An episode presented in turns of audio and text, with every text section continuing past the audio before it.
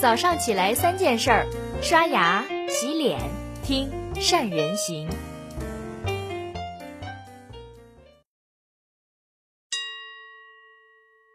大家好，我是善人。最近有部电影，不知道大家有没有看过？这部电影呢叫做《哪吒之魔童降世》。哎，这部电影很火，火的有一点点邪门儿。为什么这么说呢？因为这部电影里的人物的形象跟我们心目当中《封神榜》里的那种印象完全天壤之别。比如说哪吒有的黑眼圈、大阳凤，妖气十足的恶童，而哪吒的师傅太乙真人呢，是个整天骑着一头猪、说着一口川普的油腻的中年男人。但是，假如只是形象上的颠覆，不足以撑起整部电影。这部电影能够成为票房的黑马的真正的原因，还得是它的故事内核。而它的故事内核呢，其实好简单，就是一句话叫“不认命”。比起经典动画片《哪吒闹海》，那里的哪吒呢，是一个就黎民百姓而愿意拔剑自刎、舍身取义的光辉形象。但是这部电影里的哪吒做了一个全新的定义。就是命运的反抗者。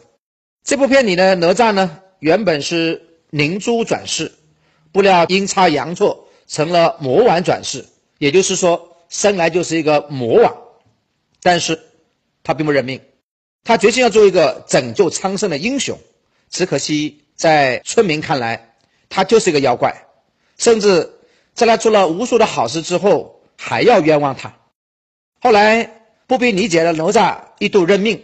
甚至破坛子破帅，故意就当个魔王给大家看。再到后来，哎呦，后面的我就不剧透了哈，给大家留点悬念，建议大家去看一看。而在整个过程里面，哪吒是被两种命运左右着，一种叫天命，一种叫人命。具体来说，魔丸附体就是天命，众人成见就是人命。而哪吒要做的是怎么样反抗这两种命运。最终活出我命，我自己的命运。这部电影说到底就是给大家解答一个问题：当天命不随人愿，人命又不尽人意的时候，一个人该怎么样活出我命？我在看电影的过程里面就想起了这么几件事情：当经济寒冬来临的时候，失事都不尽人意，企业家该怎么样活出我命？不妨听听我下面曾经知道的三个故事。也许大家熟悉，再把它们讲一遍。一九九五年，北京名牌资产评估事务所发布了一份报告，这份报告叫《中国最具价值品牌的研究报告》。这份报告里面的排名第二的是长虹，当年的品牌价值八十七亿；排名第一的是红塔山，品牌价值三百二十个亿，是长虹的接近四倍。一时间，几乎所有的荣誉都聚集了一个人身上，这个人叫褚时健。但是，没想到四年之后，一封检举信把他送进了监狱，改变了他的人生。进监狱那一年，褚时健已经七十一岁，唯一的女儿也在狱中自杀了。出狱之后呢，七十三岁的褚时健跟老伴儿承包了一片荒山去种橙子。十多年之后，褚橙年产一万吨，利润超过六千万。这种好吃的栗子橙，伴着老人家的故事，在全国风靡。我在想。褚时健的一生可以用“我命硬，学不来弯腰”去概括。哪怕命运让他拥有了一切，又让他全部失去了，他还是那个不向命运低头的硬汉。同样，在一九九五年，为了支持儿子做生意，任正非的父亲省吃俭用，在昆明的街头的小摊上买了一瓶塑料包装的饮料，一喝之后肚子腹泻，一直到了全身衰竭去世。六年之后，任正非的母亲叫陈远绍。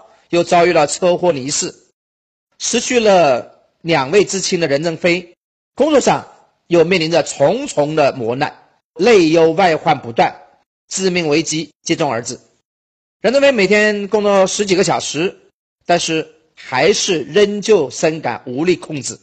这个在外面人看来坚强如铁的男人，在半年时间里面梦醒之后，常常痛哭。不久之后呢，竟然患上了忧郁症，身上患有多种疾病。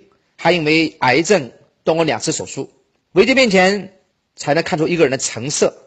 区别在于，有的人一碰就倒，有的人越挫越勇。夜里哭完了，第二天白天的任正非依旧充满了斗志。后来在医生的帮助之下，任正非的抑郁症得到了康复，而华为也迎来了一场绝地大反击，走出了自己的至暗之时。华为呢能有今天的成绩，好多人只看到他表面的成功，却没看到任正非的不认命。一九九零年，已经三十六岁的董明珠南下去打工，到了格力当基层的业务员。他呢？被安排到安徽市场的第一件事，就是要追讨欠债。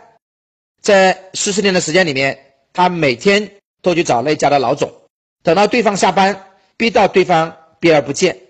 但是他没有放弃，开始围追堵截，终于有一天把对方老总堵在了办公室。他说：“你要么还钱，要么退货，否则从今天开始，你走到哪儿我就跟到哪儿。”董明珠当着那位老总的所有的员工的面。大声的讲出来。后来，他终于追回了属于格力的货款。再后来，董明珠在安徽市场的销售额突破了一千六百万，占到了整个格力销售额的八分之一。到了二零零三年，一家美国公司要收购格力，当时的珠海政府还是十分的心动，不为别的，就因为对方是一家世界五百强企业。那时候，董明珠面对世界五百强。甚至八千万年薪的诱惑，没有同意卖，还撂下一句狠话说：“今天你是世界五百强，未必明天我就不是世界五百强。”后来在董小姐苦心经营十六年之后，珠海才有了真正属于自己的世界五百强企业，那就是格力。现在的董明珠已经六十五岁了，这个半辈子都献给了格力的女人，说一不二，比男人还刚强霸道。欣赏她的人认为她是真性情，而讨厌她的人说这个人太过自大。但是董明珠从来就不理会，她说：“我经得起多大的赞美，就受得住多大的诋毁。”在我前面讲的，从褚时健、任正非和董明珠三个人身上，我们能看到一种不认命、不服输的精神。不管这件事有多难，会不会有结果都不重要。即使事情失败了，也都很正常。关键的是。有没有勇气去砸烂命运的枷锁？有没有胆量去挑战命运所设下的魔咒？在很多人生的艰难时刻，我们缺的不是方法，缺的是一种信念，缺的是一种一往无前、不甘认命的决心跟魄力。或许我们每个人都是命运的奴隶，因为从我们一出生，命运就已经把我们的人生好像安排的妥妥当当，在怎样的时间获得什么样的成果跟失败。但是，如果你要打破命运的安排，那请你一直往前走，不要回头。要成为强者的路上，少不了荆棘密布，而那些杀不死你的，终究会让你变得更强，强到能够打破命运的枷锁，成为更强的自己。这是今天三人行跟你分享的所有的内容了。谢谢你的收听。祝我们每一位企业家在低谷的时候，能够昂首向上，跨过艰难，向更远的远方去进发。